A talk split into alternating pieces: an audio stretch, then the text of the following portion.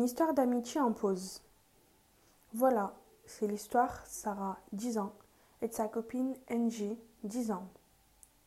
Sarah et Angie étaient les meilleures copines au monde et n'avaient pas de secret l'une pour l'autre. Jusqu'au moment où une maladie est tout gâcher. Les deux copines ne se voyaient plus, elles se parlaient par téléphone ou sur Snapchat, car on ne pouvait plus sortir à cause du confinement. Jusqu'au jour où le confinement fut retiré et Sarah et Angie ont pu se revoir comme avant. Mais Angie ne se protégeait pas, touchait tout et n'importe quoi, sans se désinfecter les mains. Elle portait mal son masque et Sarah faisait tout le contraire.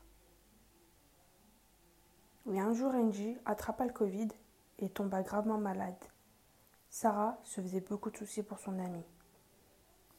Elle s'inquiétait pour Angie et ne pouvait pas lui rendre visite. Après sept jours, Angie n'est plus malade et reprend ses habitudes avec Sarah, en gardant son masque, en se disant bonjour avec le coude et en se tenant à distance pour se protéger. Quand on aime, on applique les gestes barrières.